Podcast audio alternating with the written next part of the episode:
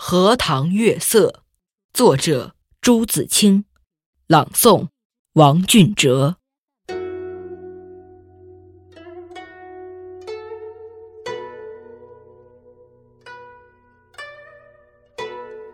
这几天心里颇不宁静。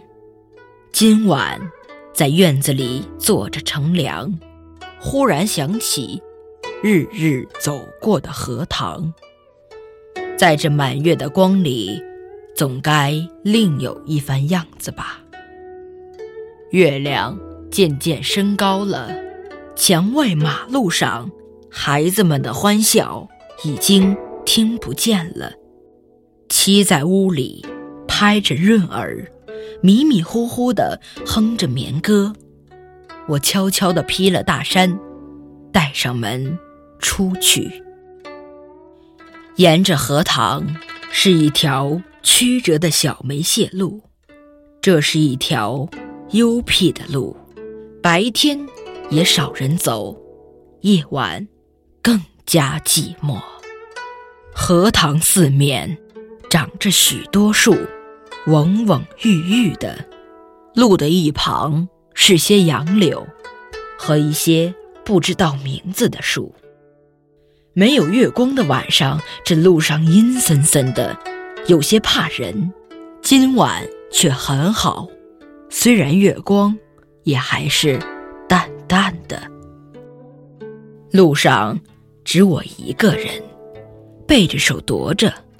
这一片天地好像是我的，我也像超出了平常的自己，到了另一个世界里。我爱热闹，也爱冷静；爱群居，也爱独处。像今晚上，一个人在这苍茫的月下，什么都可以想，什么都可以不想，便觉是个自由的人。白天里一定要做的事，一定要说的话，现在都可不理。这是独处的妙处。我且受用这无边的荷香月色好了。曲曲折折的荷塘上面，迷望的是甜甜的叶子，叶子出水很高，像亭亭的舞女的裙。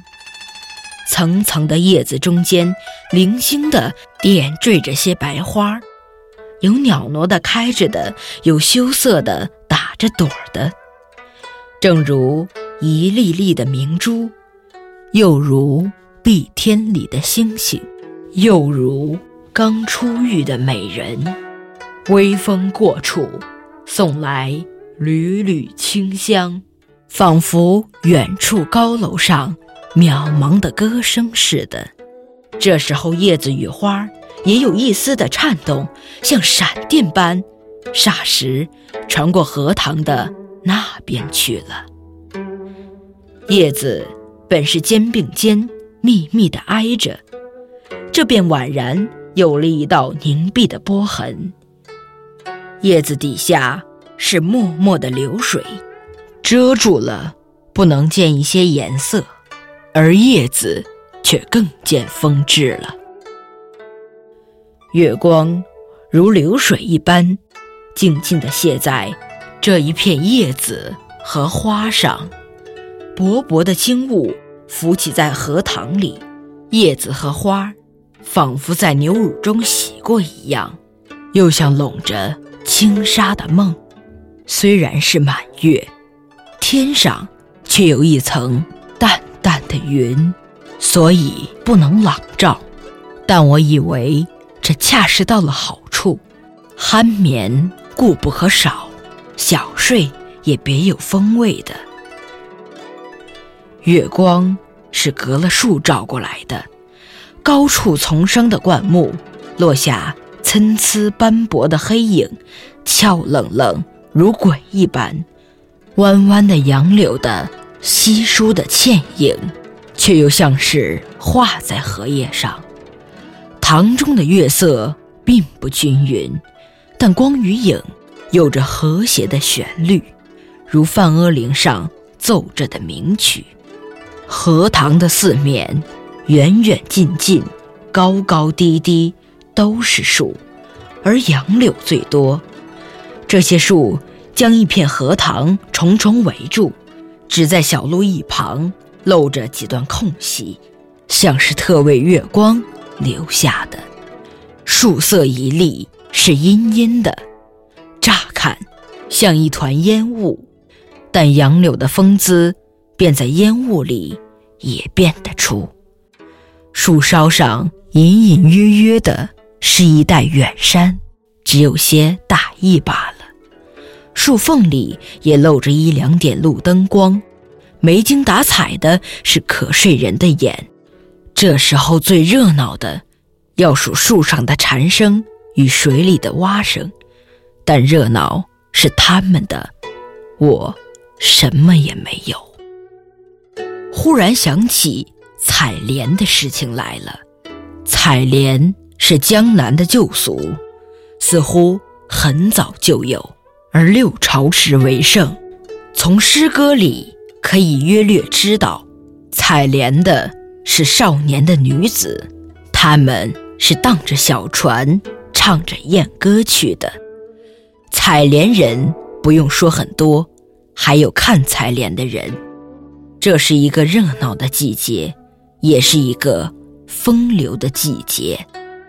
梁元帝《采莲赋》里说得好：“于是妖童元女，荡舟新许，一首徐回，兼传与悲。赵将移而藻挂，船欲动而平开。”尔其纤腰束素，千岩固步。夏时春雨，叶嫩花初，恐沾裳而浅笑，为轻船而敛居。可见当时西游的光景了。这真是有趣的事。可惜我们现在早已无福消受了。